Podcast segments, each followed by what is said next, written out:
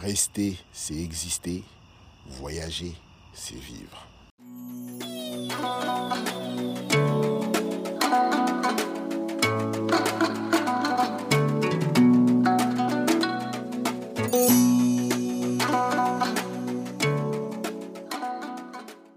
Mesdames et messieurs, bonjour. Ici David et bienvenue à Quelle Histoire. J'espère que vous avez la pêche. De mon côté, ça roule, comme d'hab. Alors, je vous raconte une petite histoire. J'ai eu plusieurs commentaires d'hommes sur le fait que la majorité de mes invités étaient des femmes. Alors, les gars, c'est pas fait exprès, je vous le jure. La vérité est que les femmes sont au taquet. Je les contacte, on discute, j'explique le concept et c'est plié en moins de deux.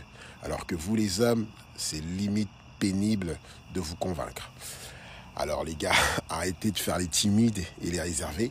On se fait bouffer par le côté pragmatique de la femme.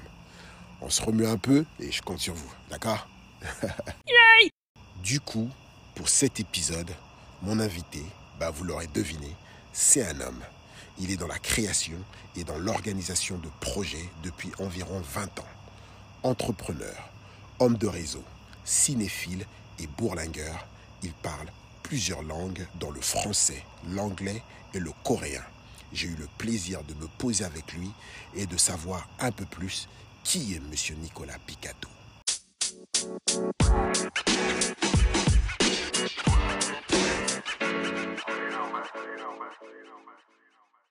Bonjour M. Picato, comment allez-vous? Bonjour, très bien, merci. Et vous? Très bien, très bien. Parlons de votre parcours atypique. Vous êtes français, vous avez grandi en Italie, vous avez fait des études de management et vous avez évolué professionnellement dans la culture et le cinéma. Racontez-nous votre, euh, votre évolution dans une culture autre que la vôtre et ce qui a inspiré euh, vos choix professionnels. D'accord, ben, ce qui a inspiré d'abord mes choix professionnels, c'est euh, l'amour du cinéma et des histoires, puisque en fait, même pendant que j'étudiais le commerce et le management, euh, je travaillais au ciné-club, je travaillais en parallèle à une autre association euh, qui s'occupait de bande dessinée. Mhm. Donc j'aimais bien les histoires et j'ai voulu travailler là-dedans. Donc euh, j'ai commencé normalement dans de la grande entreprise comme on fait après une école de commerce, mais rapidement j'ai pu aller m'occuper de choses que j'aimais, d'abord au Mexique, puis en Corée, donc nommément le cinéma, l'audiovisuel, et puis il y a d'autres choses qui m'attendent au tournant. Mais euh, le fait de travailler dans une autre culture que la mienne, c'est venu presque naturellement parce que j'ai grandi comme un Français en Italie.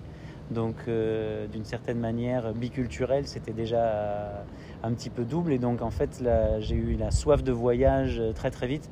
Mes parents m'ont beaucoup fait voyager et j'ai toujours adoré euh, découvrir. J'ai toujours détesté quand je comprenais pas, donc je me suis mis à apprendre les langues beaucoup. Et donc après, j'ai toujours pris ça comme un, défi amusant de vivre, euh, d'avoir une vie normale, entre guillemets, dans un pays qui n'était pas le mien, même si ce n'était pas toujours facile.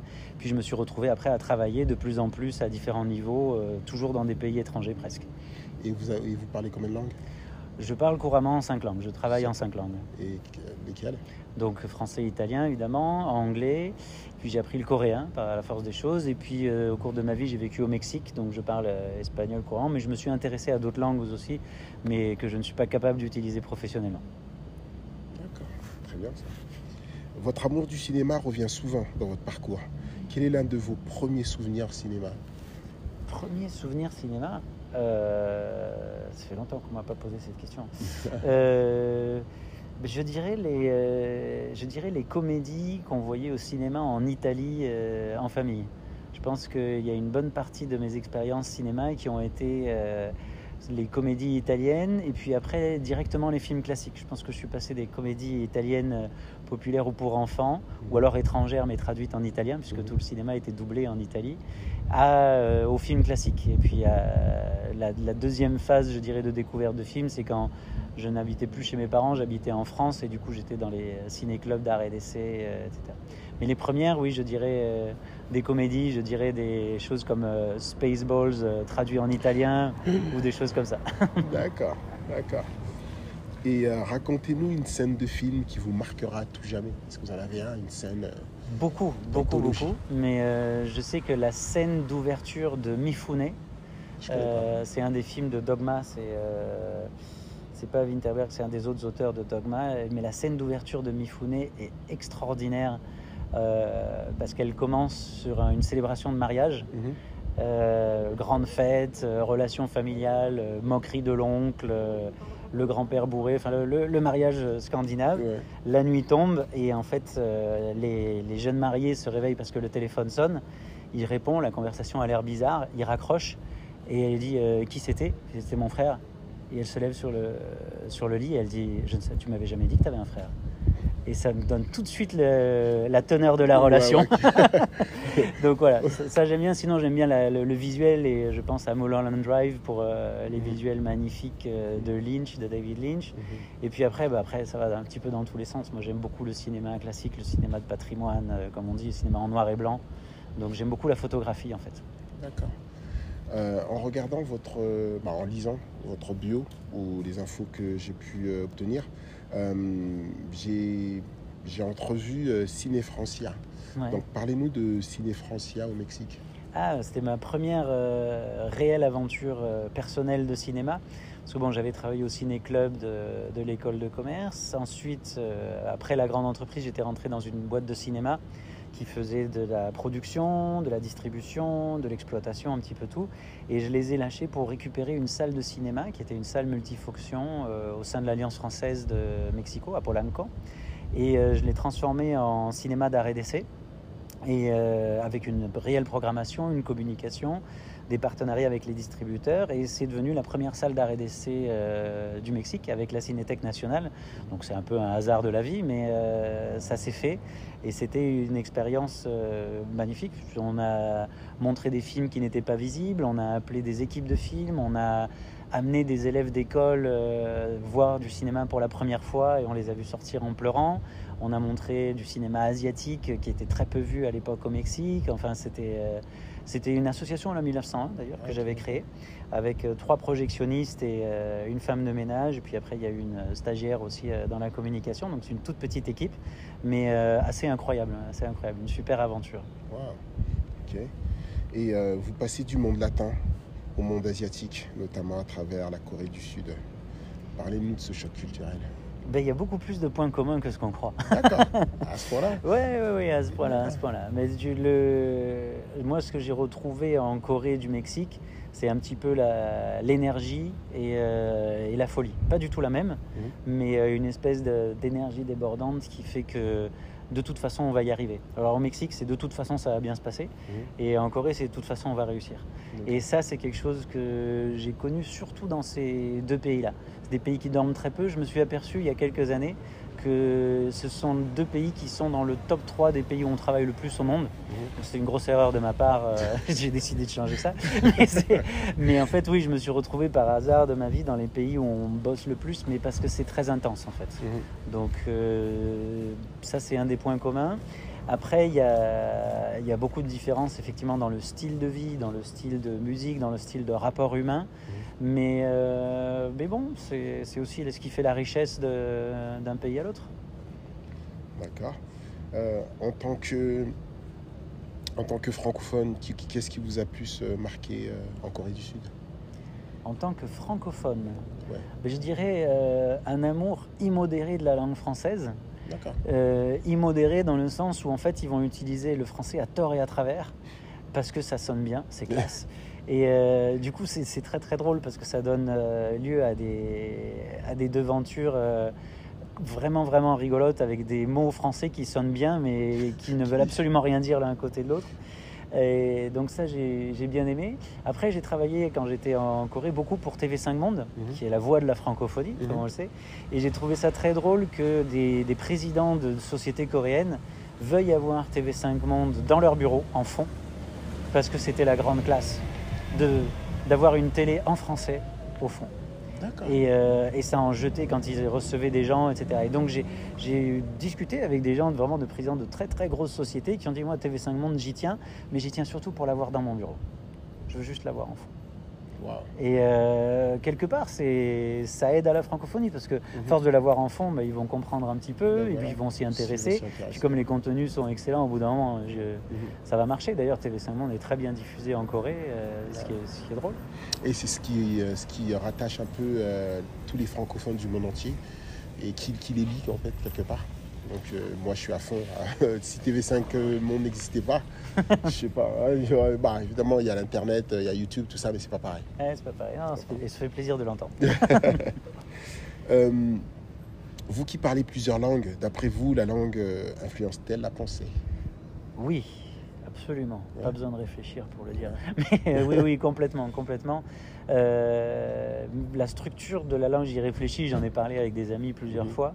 Euh, mais la structure de la langue influence réellement la pensée et vice-versa.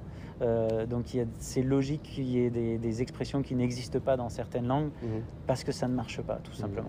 Et euh, on prend toujours l'exemple classique du nom euh, chinois. Il n'existe pas de nom à proprement parler. Enfin, on, on répond toujours non à une partie de la phrase. Donc, si on dit est-ce qu'on va dîner ensemble ce soir? Si je dis non, ben, c'est peut-être pas ce soir, c'est peut-être pas ensemble, c'est peut-être pas dîner, mais ça sera peut-être autre chose. Mais donc, euh, ça reflète une mentalité aussi. Donc, tu, veux Donc, dire que, tu veux dire que le non, non n'existe pas dans cette langue-là? Il existe, Il existe, mais mais- il s'applique en général à quelque chose. Donc, si on laisse le flou, c'est volontaire. D'accord. Tout ce qu'on ne dit pas est volontaire aussi, mais ça dans toutes les langues. Mhm. Mais pour répondre à la question, oui, oui, la, la langue est le reflet d'une part de la pensée et contribue à le structurer. Quand on a des enfants, on voit que justement la manière de s'exprimer euh, les oblige à soit à structurer ce qu'ils veulent dire, soit au contraire à, à changer d'attitude parce Mhm. qu'ils ne peuvent pas l'exprimer. Donc euh, il y a un double rapport qui est hyper intéressant. Je ne suis pas un professionnel du domaine. mais. Euh, vous êtes arrivé au Canada en 2017. Quelle a été votre, euh, votre expérience ici en fait? Vous êtes arrivé en- euh, à, quel, à quel mois? Euh, septembre, En septembre. À septembre, c'est ça allait encore. Il faisait beau, euh, il faisait chaud. Bah beau. Il faisait Alors, beau.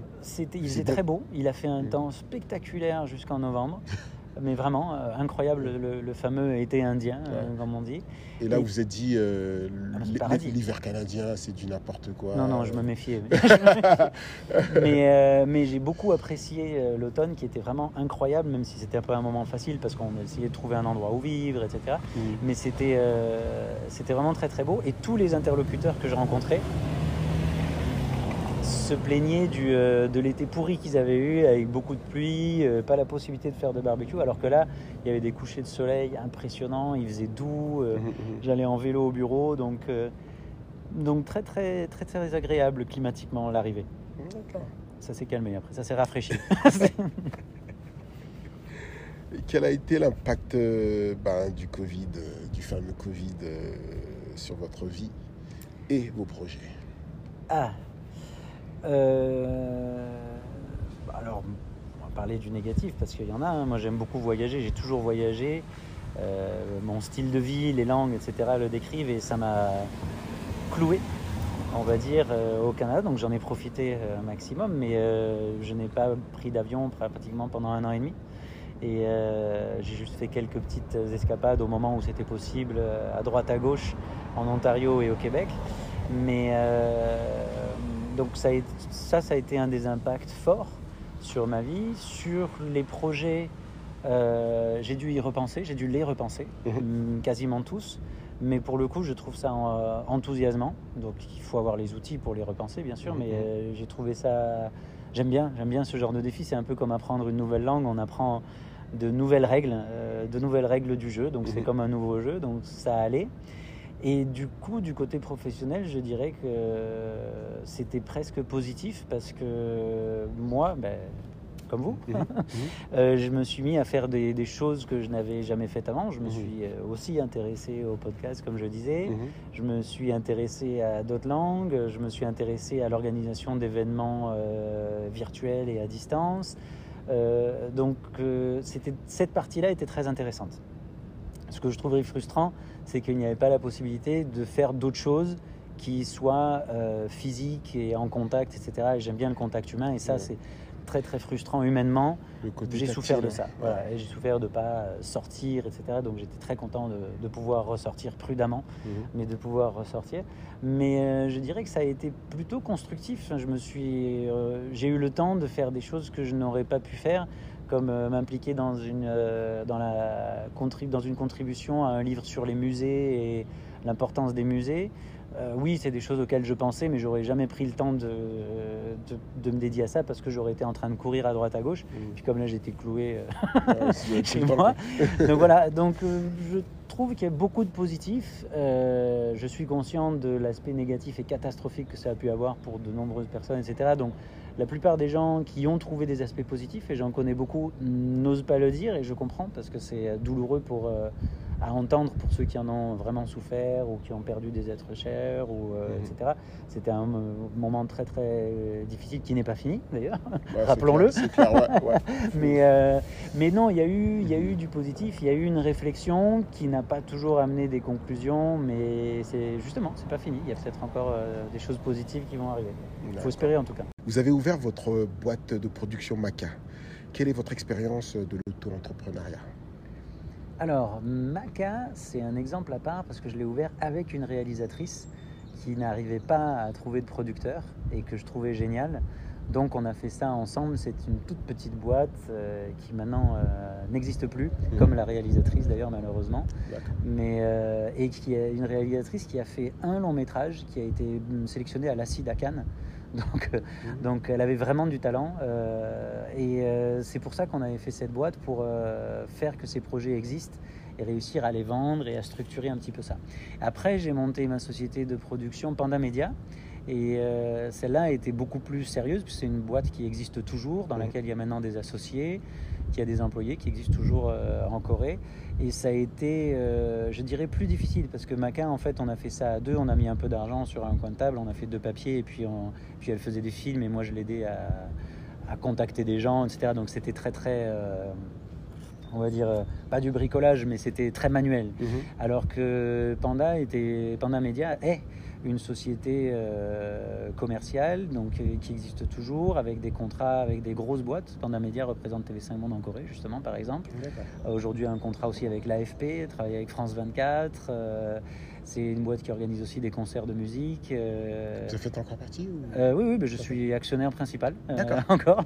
Donc je m'en occupe plus depuis euh, ben, plus de bientôt 4 ans maintenant. Mhm. Mais j'ai des nouvelles régulièrement. Et, et, là, pour le coup, ben, ça a été particulièrement difficile au début euh, de jongler avec euh, tout ce qui est administratif coréen, parce que pour le coup, les papiers euh, administratifs dans toutes les langues, c'est compliqué, mais alors quand c'est pas ta langue et c'est pas tes caractères non plus, c'est encore, encore, plus compliqué. mais grâce à des, des super partenaires, des super employés aussi, des gens avec qui j'ai travaillé, ben, on a réussi à passer les murs les uns après les autres. On a beaucoup appris, on a évolué, on a distribué des films, on a arrêté de distribuer des films parce que ça marchait pas. Euh, on s'est lancé dans un business, dans le, fameux bar qu'on a ouvert. Euh, on a arrêté ça aussi. Enfin voilà, on a fait euh, beaucoup beaucoup de choses avec une société qui a eu plusieurs plusieurs mandats et qui aujourd'hui continue à faire donc consulting, production audiovisuelle, organisation d'événements et agence de marketing. Donc là maintenant, vous quittez bientôt le Canada. Quels sont vos projets futurs et quelle sera votre prochaine escale? Alors, euh, ben, je suis très content parce qu'en fait, j'ai décroché un boulot euh, il y a un mois et quelques à peine. Je vais euh, être directeur de Lyon BD à Lyon. Donc, c'est une association qui euh, promeut le travail et les conditions de travail des dessinateurs de bande dessinée, mhm. des auteurs de bande dessinée, et qui organise le festival annuel de bande dessinée qui s'appelle Lyon BD en mhm. juin à Lyon. Et euh, c'est drôle parce qu'en fait, euh, j'ai eu un moment de doute parce que je, je quitte entre guillemets l'audiovisuel, le cinéma et et j'ai posé la question à pas mal de partenaires, euh, mais qu'est-ce que vous en pensez? Si, je, pars vers la bande dessinée, vous n'allez pas me considérer comme euh, un traître, etc. Et en fait, la plupart des gens euh, sont enthousiastes, me disent que ça me correspond, que ben, en fait, c'est toujours de la narration, c'est toujours des histoires, c'est toujours du storytelling. Je pense que ça...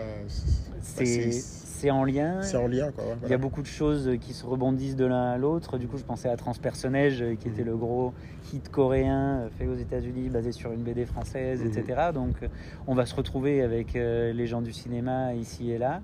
Et, ça me plaît beaucoup. Je suis hyper content. Donc, je bouge à Lyon en septembre et on va essayer de, de, faire plein de choses en BD avec tous les auteurs qui existent en France et ailleurs d'amener la BD française euh, à l'extérieur aussi. C'est quand même un des, des, as de la francophonie, la BD. Mmh, mmh. On ne le, on le, sait pas assez, on le dit pas assez. Et puis, euh, et puis en plus, euh, côté BD, quand on veut faire des effets spéciaux, si au cinéma on doit faire exploser des tours, ça coûte très cher. en, BD, c'est beaucoup plus facile. Beaucoup moins cher. ça coûte beaucoup moins cher. Mais non, non, non, donc je suis, je suis enthousiaste. Puis c'est très très riche la BD, justement, en, m'y penchant plus d'un côté professionnel. J'ai réalisé que c'était d'une richesse qui, mais équivalente ou supérieure au cinéma. Il y a de l'historique, il y a du documentaire, il y a de la science-fiction, il y a de, de l'introspectif, il y a de la réflexion, il y a du livre, il y a, tout, tout, tout, tout, tout. C'est vraiment tout ça à la fois. Donc je suis très content de, de partir pour la bande dessinée et je pense bien réunir la bande dessinée et le cinéma d'une manière ou d'une autre à un moment donné. D'accord.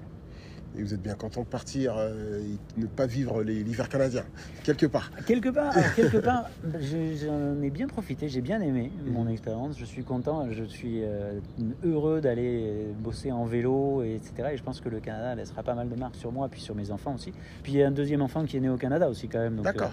Euh, le Canada ne sera jamais oublié. Ah ouais, c'est clair. Il y a pas mal de choses qui me manqueront, pas forcément l'hiver, effectivement.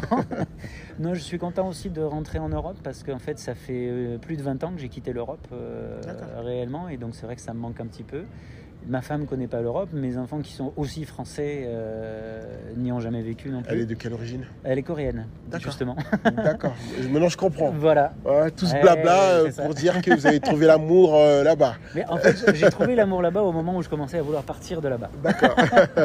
Donc elle m'a retenu quelques années de plus et puis on est parti ensemble au Canada. Donc c'était une chouette aventure. C'était aussi notre première aventure ensemble de, de vraie aventure puisqu'on s'est rencontrés en Corée, mais on est parti ensemble au Canada. Donc le mhm. Canada ne sera pas vraiment pas oublié. Ah bah c'est très bien, c'est très bien. Maintenant on va faire un petit changement de décor. Mhm. Où étiez-vous quand vous aviez appris le décès de votre père? J'étais à Moncton. J'étais euh, allé à Moncton, c'était ma première mission euh, au Nouveau-Brunswick. Et j'étais là-bas pour le FICFA, le Festival euh, international de cinéma francophone en Acadie. Et euh, je découvrais et le Nouveau-Brunswick et le Canada, puisque j'étais arrivé qu'il y a deux mois et quelques au Canada, mhm. euh, et la manifestation évidemment. C'était euh, extrêmement sympathique. Mhm. J'ai découvert le dîner de, dîner de homard, ces choses-là, etc. Mhm, Mon père était hospitalisé, on le savait, il devait sortir, puis ne sortait pas, puis il devait sortir, puis ne sortait pas. On commençait à se dire que c'était euh, plus grave que ce qu'on pensait parce qu'il ne sortait toujours pas, mais on ne pensait pas du tout euh, qu'il allait nous quitter à ce moment-là. Et en fait, euh, bah, j'ai cherché à penser à un événement global, international, local, etc., qui m'ait marqué plus que ça, mais j'ai pas trouvé. et, en fait, je suis allé prendre l'avion. Je devais rentrer ce soir-là à Ottawa. Et en fait, on m'amène à l'aéroport et puis les conditions météo font que le vol est annulé, que je dois rester à Moncton. Donc c'était pas prévu, j'avais euh, dit au revoir à tout le monde, etc. Mhm. Donc c'était particulier. Je me suis retrouvé dans un autre hôtel euh, que j'ai pris au dernier moment parce que les vols annulés. Donc je suis allé, mhm. on m'a déposé devant un hôtel, j'ai pris l'hôtel, j'avais pas envie de ressortir même si le festival continuait. Le fait d'avoir dit au revoir à tout le monde, puis il y avait cette situation où il était quand même hospitalisé, ça n'allait pas, etc.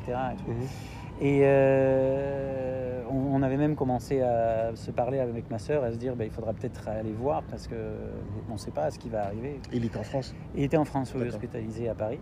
Euh, et, donc je me suis retrouvé euh, de manière imprévue, tout seul, donc hors festival, ambiance, etc. Mhm. Sans ma femme et mon fils qui étaient à Ottawa, mhm. dans un hôtel imprévu, à attendre un vol imprévu, un vol à 5h45 du matin pour mhm. Moncton, Halifax, Halifax, Ottawa pour, euh, pour rentrer. Et un petit peu, euh, bah, je sais pas, bizarre, un moment bizarre, euh, cette espèce de trou dans, le rythme, dans l'enchaînement, etc. Et c'est au bout de quelques heures dans ce trou dans l'hôtel ou etc. en train de me, bah, justement, un moment de solitude, un moment introspectif, que ma mère m'a appelé pour m'annoncer ça. Donc c'était très violent.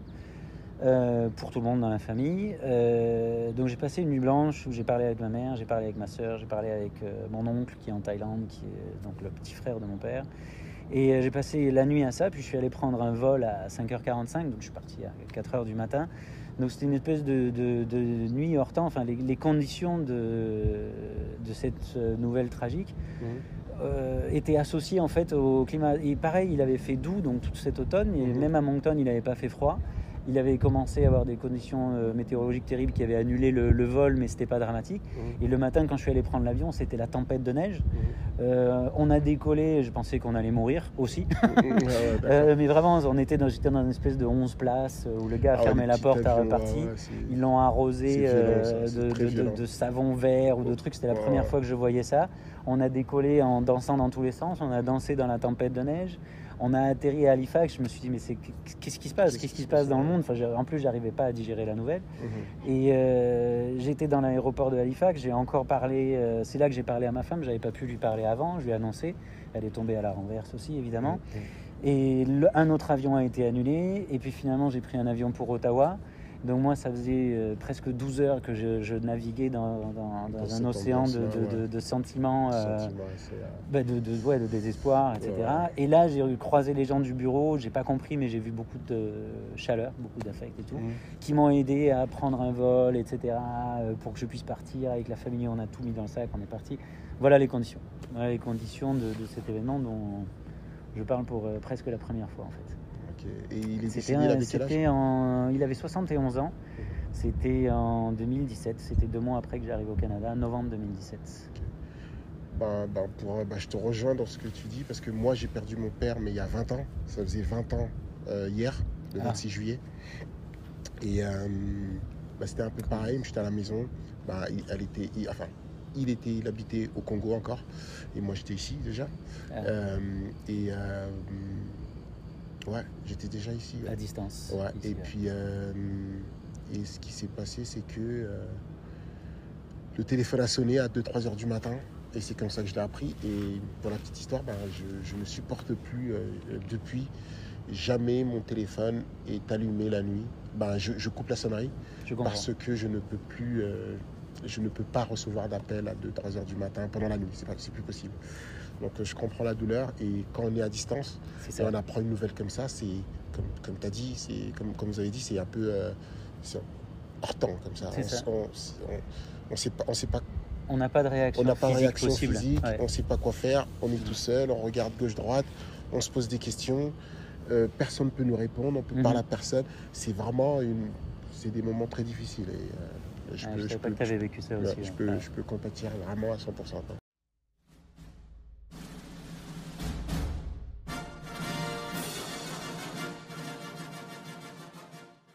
Ou Parlez-nous de votre euh, film préféré de tous les temps. Alors c'est très très vache de me demander, de me demander ça. Euh, parce qu'en fait, euh, donc comme j'étais dans le, dans le cinéma, j'ai recruté pas mal de gens pour Panda Mhm. Média, euh, puis même comme attaché audiovisuel à l'ambassade et tout ça. Et en fait, j'avais toujours une question à la fin de tous mes entretiens donne-moi tes trois films préférés. Donc les gens détestent en général cette question parce que je les mets face à eux-mêmes. Tout ce qu'ils ont préparé dans l'entretien, ça sert plus à rien. Et moi, ça m'aide beaucoup parce qu'en fait, à travers trois films, je vois un peu le genre de personnage. Et du coup, je sais si on va bien travailler ensemble, etc. Et je- normalement, ça m'a presque jamais trahi. D'accord. Et alors, le fait qu'on me demande à moi ça d'abord, et puis que tu me demandes un seul film, que vous me demandiez un seul film, c'est vache, c'est très très vache. Donc, je vais Ah, en suis allé citer trois. je suis allé un peu plus loin, moi. voilà. Je vais en citer trois, mais je vais dire pourquoi. Mais euh, alors déjà, c'est très varié le cinéma, comme la bande dessinée. Mhm. Et avec un seul film, je pense qu'on ne peut pas avoir un- tout l'aspect euh, d'une personne. Mhm. Alors, avec trois non plus. Mhm. Mais je pense que ça aide un petit peu le côté euh, trépied et trois dimensions, Voilà. etc. Et donc moi, j'aime beaucoup Casablanca. D'accord. Je sais, c'est kitsch, je suis pas le seul et tout, mais j'aime beaucoup. Vraiment, j'aime beaucoup. Bah, c'est un classique. euh. c'est un classique. J'aime beaucoup le personnage de... que fait Bogart. Mhm. J'aime beaucoup ce- l'espèce de romantisme impossible. J'aime beaucoup les cadrages en noir et blanc, Mhm. tout ce que ça évoque, la résistance, etc. C'est très bien. Euh, J'aime beaucoup Underground de Costa Rica, un film serbe, Ah non, fou, avec une, Ah, si, si, la vu. musique de Euh, Dragovic. Est-ce que euh, c'est un film serbe? Ouais, C'est sur, euh, c'est sur, la guerre. euh, Oui, c'est sur la guerre, c'est surtout c'est sur l'humanité. Ils sont dans une tranchée là, non? Ils sont sous-sol, ouais, underground. Ils sont, ils sont dans, ils vivent euh, sous la terre. euh, Là, c'est pas le même film alors. Moi, moi, je par- moi, j'ai vu un film justement où ils étaient dans une tranchée, en Mhm. la, la guerre entre Serbes et Croates. Ils sont dans une tranchée. Et puis pas- tout le film se passe dans la tranchée. Mais c'est pas ça. C'est pas celui-là, c'est Ouais. pas celui-là. Et c'est un film euh, incroyable avec une musique incroyable et avec une énergie de vivre incroyable qui, je pense, je pense que l'énergie de vivre serbe euh, pourrait être euh, comparable à la mexicaine et à la coréenne D'accord. parce que j'y ai voyagé, j'ai des amis euh, serbes et c'est vrai que j'ai trouvé une espèce de, de folie quotidienne là-bas et une énergie euh, absolument insurmontable que, que j'adore. Mhm. Et, euh, et le troisième film, c'est euh, Mediterraneo de, de Gabriele Salvatore, c'est donc un film italien sur la guerre aussi, étonnamment. Les trois sont sur la guerre, je viens de réaliser quelque chose, c'est bizarre. Pourtant, j'aime pas la guerre. Mais justement, les trois sont sur euh, la poésie qu'il peut y avoir pendant la guerre. Qu'est-ce qui se euh, passe dans votre inconscient Dans votre bizarre, hein. subconscient je vais, je vais aller me faire analyser. et en fait, euh, Méditerranéen se passe sur les îles grecques. C'est euh, l'histoire de l'occupation des îles grecques par une armée de bras cassés italiens pendant la Deuxième Guerre mondiale. Et euh, c'est assez magique parce qu'en fait, euh, ils, se- ils sont oubliés. Ils se construisent une vie, ils se marient avec euh, les locales qui sont restés sur l'île là-bas. Mhm. Et euh, il y a forcément un moment où la guerre finit. D'accord. Et c'est un peu la fin de leur vie là-bas. C'est un très beau film, très très beau film, avec une lumière méditerranéenne qui me manque énormément euh, ici, qui m'a manqué en Corée et Mhm. que je serais ravi de retrouver. D'accord. Votre euh, chanson préférée de tous les temps Quand on met ça, Nicolas pète un câble. Ah, je l'avais pas entendu comme ça la question, donc c'est pour ça que j'ai donné une musique. Mais alors une chanson où je Mhm. pète un câble, alors oui, Mhm. du coup euh, il y en a une, c'est Ojoton Machuchin Kede. C'est euh, une chanson de rock psychédélique coréen des années 70. D'accord. Et effectivement, c'est une chanson que quand on la met dans un bar, en général, je, je peux plus être assis, je peux plus parler avec personne, euh, je suis inarrêtable, absolument. Elle est exceptionnelle.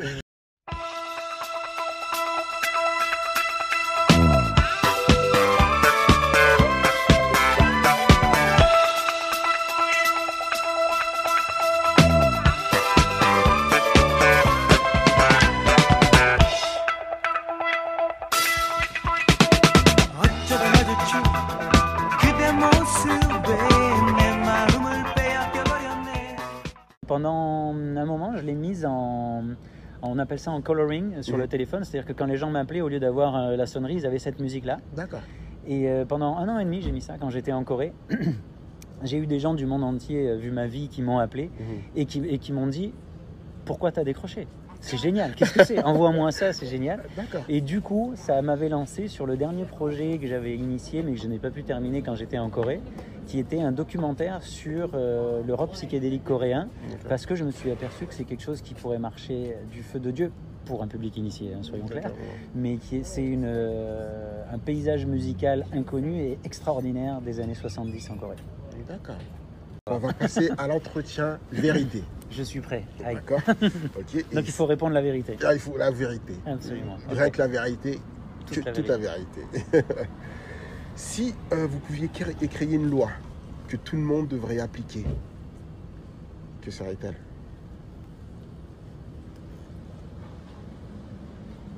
Respecter les autres, Respecter les autres?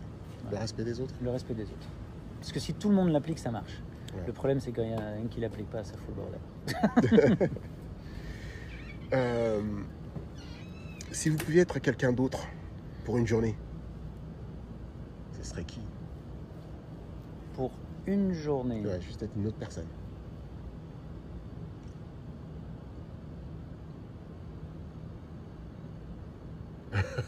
une femme. Ah ouais, c'est très bien.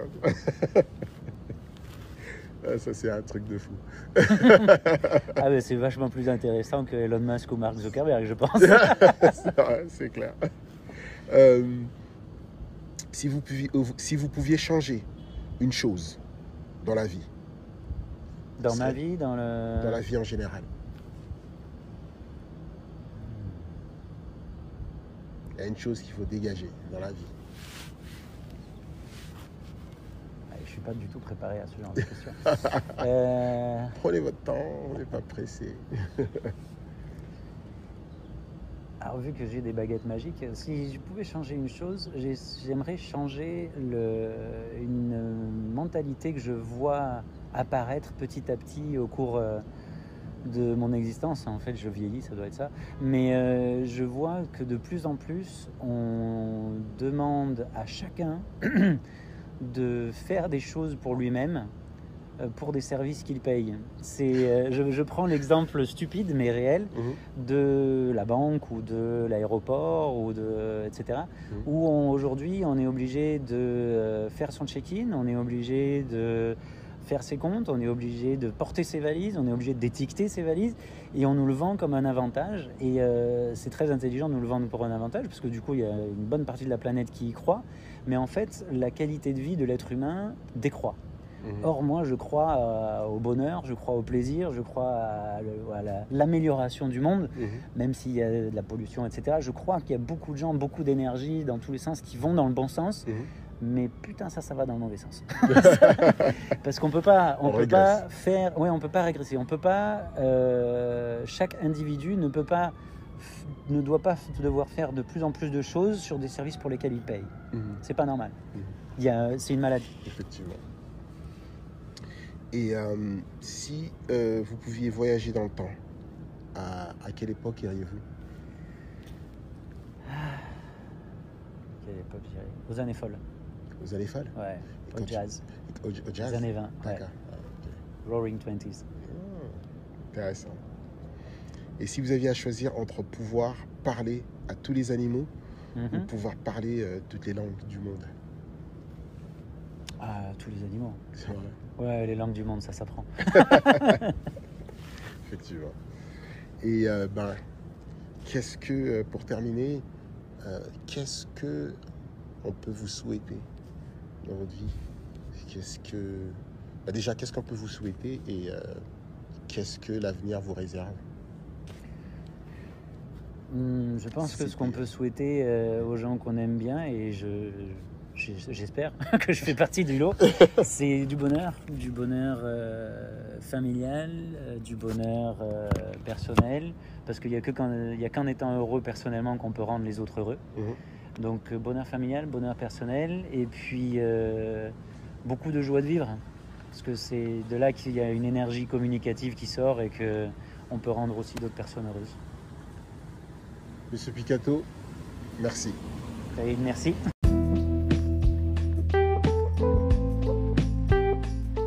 Ben voilà, nous arrivons à la fin de cet épisode. Un grand merci à vous. Un grand merci à Monsieur Picato d'avoir accepté mon invitation. J'espère que vous avez aimé cet épisode. Si oui, dites-le moi avec un commentaire et avec un 5 étoiles. N'oubliez pas d'en parler à deux personnes qui vont en parler à deux autres et ainsi de suite. Suivez-moi sur ma page Instagram et Facebook à quellehistoire.podcast. N'hésitez pas à m'écrire par mail à quellehistoire.podcast à gmail.com. À chacun son histoire. Mais quelle histoire À vous de le découvrir dans le prochain épisode, jeudi prochain. Ciao, ciao